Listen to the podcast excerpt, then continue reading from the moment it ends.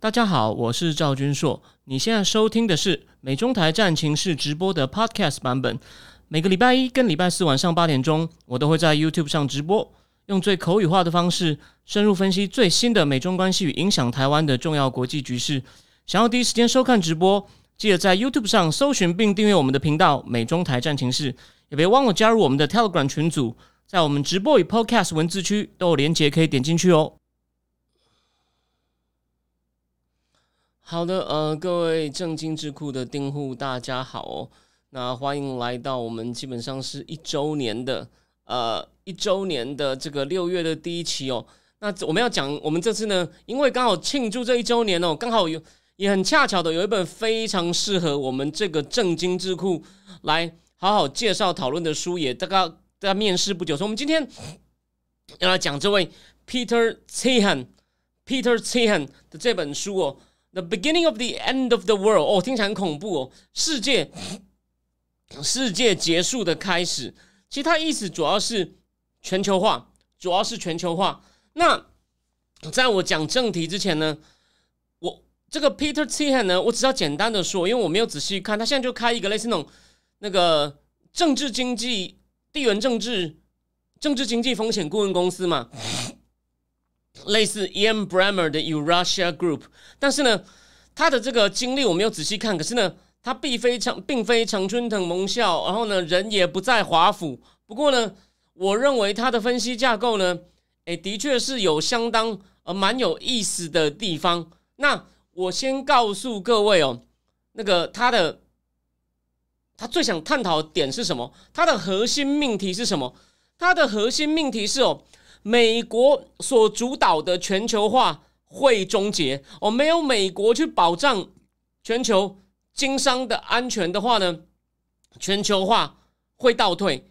那为什么前一个全球化是美国所打造的？那美国是怎么样的具体打造？它各方面的影响，我今天稍微都会提到。你会发现哦，真的，它是在一个统一的架构里面讨论，这就是不管你同不同意它，我觉得很有意思。所以呢。我把它讲成类似像我美国刘仲敬，我这样比喻，我想对刘仲敬的东西有看的人，哎，你听一听，看你觉得对不对？而且呢，他真的是从这个架构下呢去推演很多事情。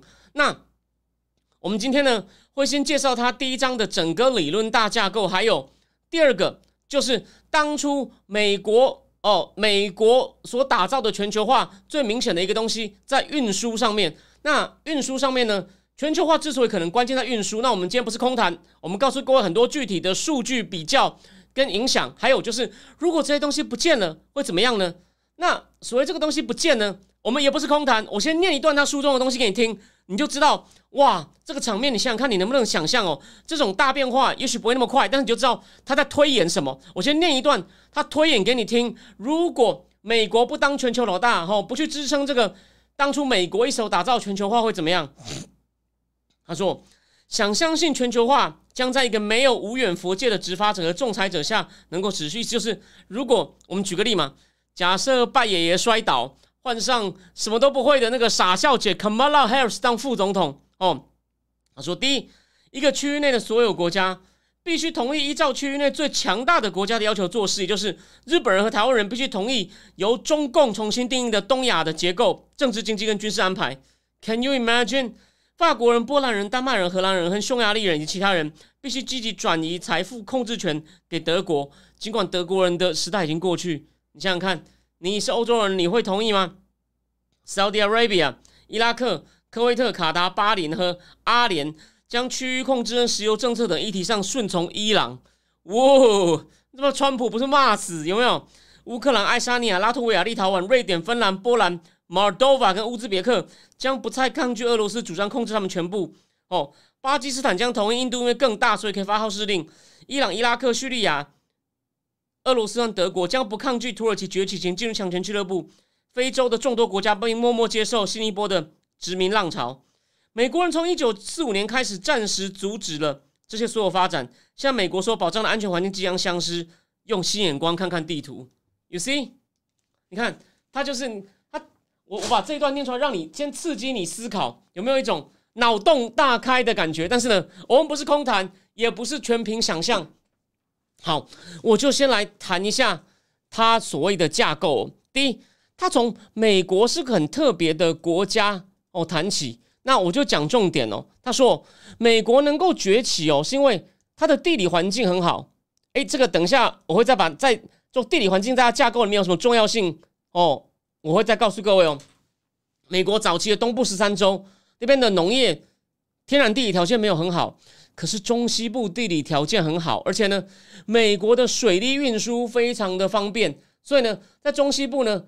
地广人稀，所以呢，可以用不用很高的成本呢，就在那边开拓哦，种植这个粮食作物，然后呢，再用美国非常发达的水路哦，送到早期的北美十三州。哎，南方呢人还是不够，用黑奴来种经济作物，有没有？经济作物是可以出口的哦，粮食作物有中西部来做啊，你看，然后呢，东北部呢就开始慢慢的。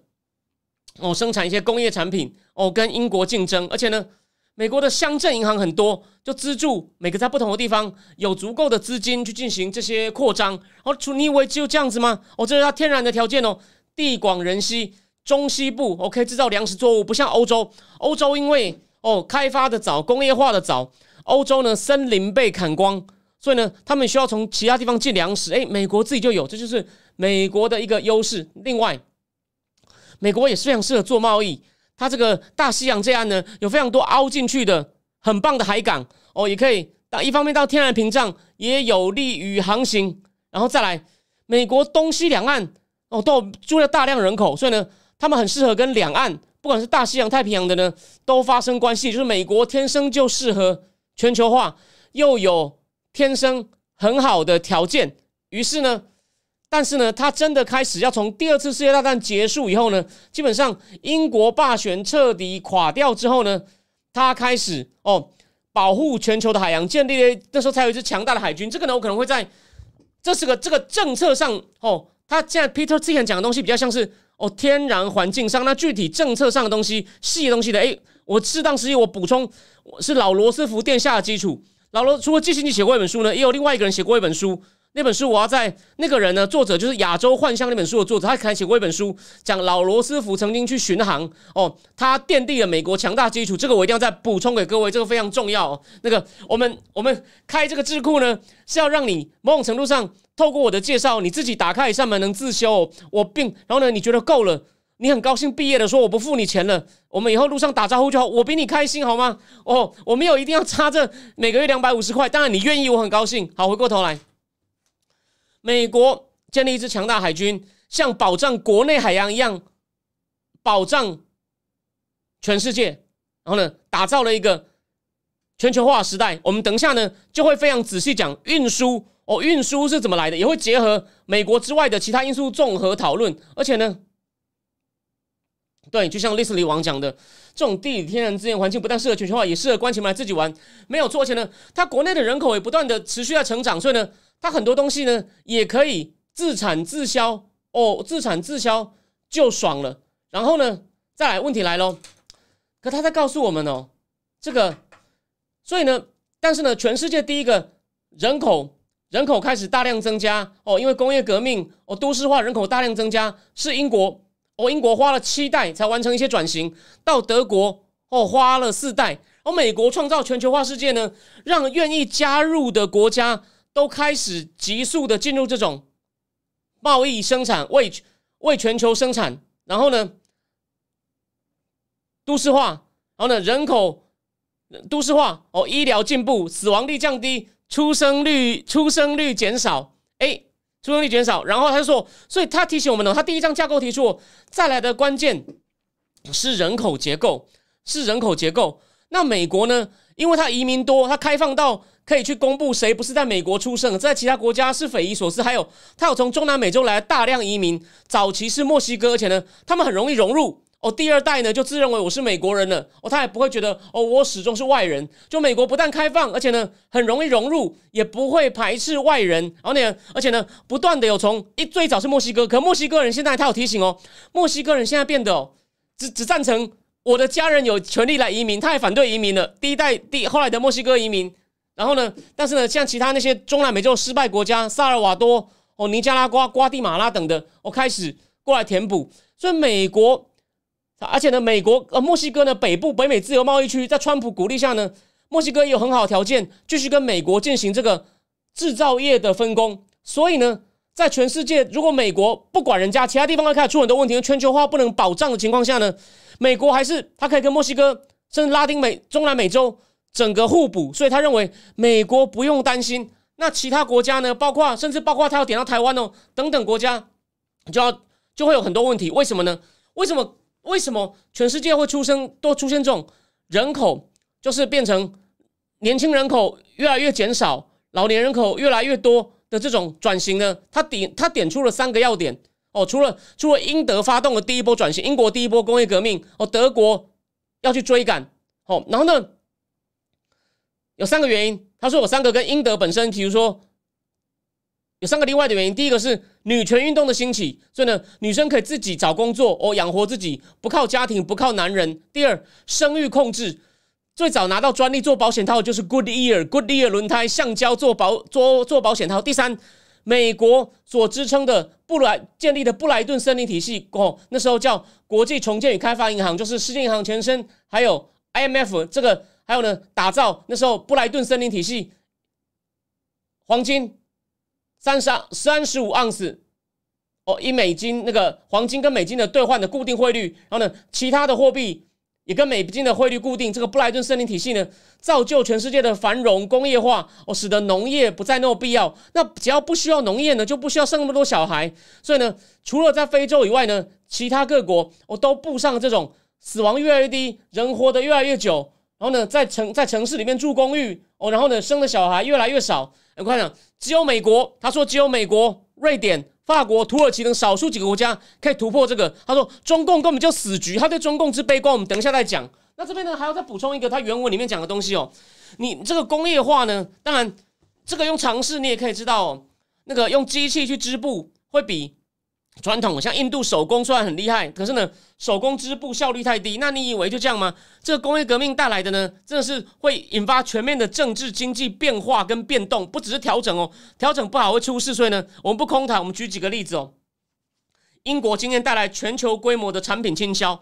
我今天看了这本书以后呢，他对全球化呢，只选它有用的哦，只是他把它放进它架构里。所以真正工业革命全球化经验，我当初。智库一开始我答应大家的那个英国学者 Robert Allen 写的那本，就是简明全球经济史，我们一定要找时间读，这个不读不行，而且呢一定全部读完，不是选读，因为它总总共就两百多页哦。英国带来全球规模产品经销，整个毁掉孟加拉的这个手工业啊，进而导致大英帝国与每个主要强权的军事冲突，有没有？所以为什么英国一直打战嘛？那季新奇就说，英国都是用战略眼光哦，他不会。强调说你有没有给我尊严呐？我觉得合不合理啊？只要我英国能发大财，我就可以了。所以第一波的全球化高峰就就是英国所带领。这个等下在讲到运输的时候，我们会提供给各位哦更多几实际的数据。哦，英国好，英国发动的哦。再来，谁被影响？俄罗斯在二十世纪初的工业化，同时打破了地主跟农奴阶级，但未能以更好的制度来取代他们。随之来的动乱导致苏联的大规模压迫。今年就是苏联特色的恶果，就苏联这种，其实有个很有名经济学家叫葛申克朗哦，就讲说越落后的国家越能够追赶，但追赶的过程呢，哦，他可能国家力量越大，国家力量越大呢，就造成非常多压迫。这简单的说法，有个有个经济学家叫 Alexander Gershon 就是恶意的，他提出一个概念叫 leapfrog 跳，你越离先进国家越差距越大，你越可以用跳的方式去追赶上它，只是。没有那么简单，就理论上可行，怎么做？国家的力量就越大。那相对对照组是德国，德国跟英国差距有点大，又不会太大，所以呢，它不是完全靠德国，它是靠国家，还有一些商业银行哦，商业银行。好，那我们所以呢，再来，德国因为商业银行，所以呢，德国的快速工业化改变了该国军事亲王的权利，促使工业寡头。你看，商业银行、工业寡头快速崛起，粉碎了中产阶级。虽然后来。其实算有啦，只是俾斯麦给他们投票权，哦，给他们一些鉴宝，所以呢，有点收买了他们，制造出一连串为世界大世界大战铺路的革命和内战。那个呢，但这样讲太 general，所以大家就记得我们在去年智库讲那本书的时候，讲那个 Danger Zone 的时候呢，Danger Zone 的时候就讲到德国就是因为这个俾斯麦死了以后，那不不俾斯麦下台后呢，那个威廉一世呢就不长进哦，做的事情呢就是让大家全部防弄起来防它，国内经济又往下掉，所以呢，德国他这边就他一些细节省了吧。我说必要时候我帮他补上去。再来，日本初期的工业化努努力造成新兴的工业国哦，努力造成新兴的工业国家主义者与旧分裂、旧封建领主的分裂，带来带来武士阶级的消灭跟政治制度的激进化。哦，其实日本跟德国有点像哦，就是那个工业国家经营者，也有一些工工业工业寡头哦。那那那个大正民主潮呢，就很多左派的人就啊反对反对这些，然后呢左派闹事闹太凶了，就换这个有没有那个安信界那些人出来哦，变成右派的人呢，想要想要用国家的力量呢把这些人压下去。哦，这真的很复杂。我们去年有一次有一次也是也是有讲过嘛，讲安信界在满洲。那那一集哦，没有看的人，或你想复习一下的人，赶快去看，因为那里面有点，真的有点细。过了一年，我也忘掉了。那时候为了纪念安倍被刺，所以我们讲了一个安信界在满洲国的经验。然后再来，急就说带来武士阶级消灭、政治制度的激进化，有没有？然后呢，急速的使日本直接侵略韩国、中国，轰炸珍珠港。后来右派掌握大权，一直搞总体战嘛。你看，这我们我们讲过嘛，我们政治库。这边讲过嘛，就搞总体战，侵略韩国跟中国，轰炸珍珠港，所以呢，就右派的这些军人呢，变得越来越越来越激进，越来越恐慌。所以呢，你看这工业这种大家要追上工业革命，在每一国呢，都会发生不同的调试、适应或者是崩溃变体，有没有？中国的过程是权力集中在并牢牢掌握少数人手中，导致大大跃进等文化大革命运动的浩劫。哦，你看毛泽东就是想搞大跃进，害死很多人，他只好呢。勾结他的同僚，让同僚不要追究他。为了怕追，为了一方面气官僚不长进，觉得官僚不听他的，是你们官要把责任推到官僚身上。然后呢，也要怕他的同僚联合起来追究他。他发动文化大革命，把可能追究他的人斗倒，然后呢，让全国全国人遭受多少的酷刑？哦，把这个国家变得这么落后。所以呢，中共是哦完全失败的。是到邓小平的时候醒来，觉得我们要利用美国讲的写的最好是什么？白邦瑞百年马拉松，这个没有时间讲了。如果人真的有兴趣的话，你可以问我相关主题，但我也要我我也要去我也要去查。所以 anyway，那再回过头来讲，那这工业化浪潮在十九世纪到达美国地区时，美国广大的面积因为土地成本很低，河流网络因为资本成本很低，开放的移民制度使劳动成本处于低水准，所以呢，所以呢，美国呢，哦就成功的工业化，然后呢，开始。那到第二次世界大战之后呢？先是第一次大战是老罗斯福殿下基础，这个我们以后再补。然后呢，到了二次大战之后呢？你看，建立一支全球化的海最强大的海军，几乎是人家力量的之和。他这里面倒是对于中共海军这几年发展呢只字不提。诶，这其实很很特别。还有他的书里面都没有任何注脚，所以我就说嘛，他好像有点轻视那种学院派智库界的人，就顺着讲。但我觉得。有无道一以贯之的这个道理啊，他完全不讲中国的海军，他就中国海军呢，整到越南的海边，哦，根本跟美国跟美国不能，根本跟美国不能比。那所以呢，美国到底怎么样打造出来全球化？我们就先仔细，我把它的架构讲完了。哦，因为美国打造出来，可是呢，各个国家哦被带进这个，只要你参与这个全球化呢，就都市化，参与贸易哦，然后呢，小孩变少。死亡率降低，卫生进步，然后呢，各国都面临人口的挑战，只有美国跟少数几个国家没有。他中共，他意思是问啦，温系了。他的意思说中共，中共温系哦，只有少数几个国家逃得过，什么以色列啊、台湾啊、南韩啊、巴西啊，哦，全部都会有这样的问题。哦，我只是讲大家关于这个东西比较好懂，所以呢，我们再来呢，就进入进入这个第一章。而如果讲完还有时间的话。下一章是金融，哎，我也来跟大家提一下，哎，我先讲一下哦。其实我当初本来想写一本书，我在疫情刚开始的时候就要写哦。中共其实也就是东亚模式的变体。什么叫东亚模式的变体？就是举债，银行借钱，逼厂商成立工厂，然后呢，政府负责帮你找到钱，你不用担心钱的问题。哎，可是呢，他鼓励不但都借钱给那些大财阀，然后让财阀之间呢积极竞争，还出口，哎。出口呢就是真功夫，然后呢也互相竞争。他比较不注重利润率，他比较注重市占率跟技术。哎，技术的根源，讲那个安心界的时候不是有讲过？所以你看是结合在是结合在一起的。那到中共呢也是这个模式，真的没有底线啊，就是滥用啊。我就讲了，中共就是东亚模式里面比较不长进的一个。虽然前几年有融景，所以问题很大，技术不良，没有关键技术。好，这是题外话。我们现在就开始讲，用一些数具体的。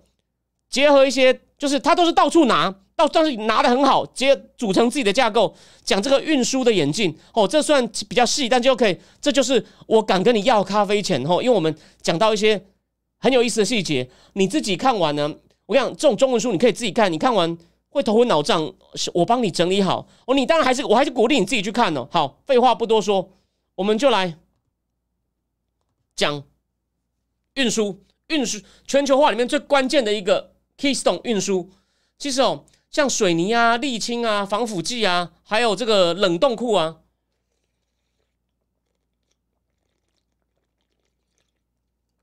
这些东西都到十九世纪才出现。那这种大体积产品的高效率呢？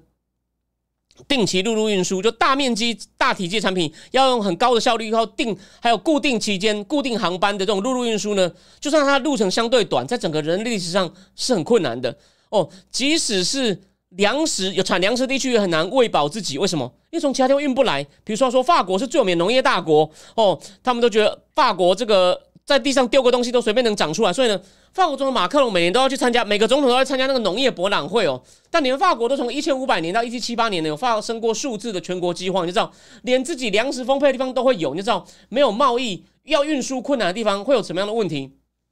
骆驼早期可以载四分之一吨，牛车呢可以载一吨，可是呢，但早期的散装货船也可以以很低的运费运送几百吨货物，所以罗马人呢就从埃及进口大部分的粮食。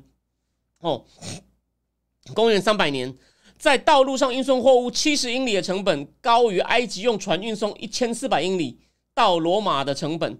哦，一直到十四世纪历史才加快速度，什么意思呢？有帆船，有钉子，有桨跟舵，有枪炮，有罗盘，有星盘，还有什么？还有疯子就不怕死，哥伦布哦，麦哲伦等人哦。再比如说，可是呢，那时候就算在波兰跟立陶宛之间哦，不管在那个。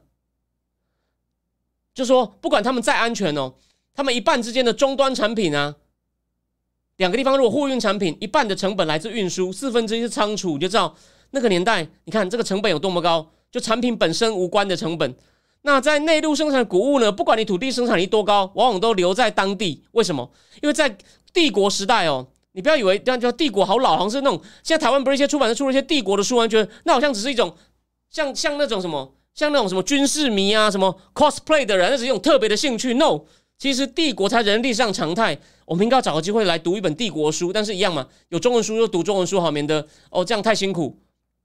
敌人政治的要求是，任何帝国不得向其他帝国购买粮食。所以呢，古代的贸易都在什么玉石、胡椒、肉桂、瓷器、丝绸、烟草，这些都是奢侈品，而且不会腐坏。还有像茶叶这种不算奢侈品的交易，那才是早期的所谓的国际贸易、全球贸易。所以呢，奢侈品贸易被视为全球性，只是因为它牵涉到遥远的距离。帝国之间真正的贸易很少，货物仅限真正有价值跟必要东西。像我刚刚讲的那些东西，在这种以前的时代呢，是非常的有价值。比如说印尼的丁香啊，哦，肉桂啊，哦，或者是胡椒啊等等。那中国的丝绸，那时候到了罗马，那个每本历史书上都在写中国的丝绸哦，秦大秦的丝绸到罗马哦，如何的受欢迎，还有北美的烟草哦，如何销回欧洲。好，那这个呢，就是我们正题智库一周年哦的这部分呢，就是让所有的观众都免费试看。哦，再讲一次，Peter t i h a n 是一个建立一个完整明确架构，学术味不浓，但是呢。我就要看的书很多，然后收集大量数据，整合出自己的架构，为我们点出一个：如果美国往后退，这是最上层，美国失去领导力志，底下的人口、经济、社会变动结合起来，会发生它带来一个很恐怖的图像。但是呢，为什么他会大卖？因为他说美国没问题啊，是美国人爽啊。那至于他为什么这样讲和其他相关讨论呢？欢迎有兴趣的人哦，你可以，这是我们现在有一周年特惠，你愿意订的话呢，呃，每个月一年只要两千两百块，比原来。比原来的两块两千五呢，或者真正的原价将近三千呢，便宜很多。听剧的人欢迎把握。好，那我们就继续讲哦。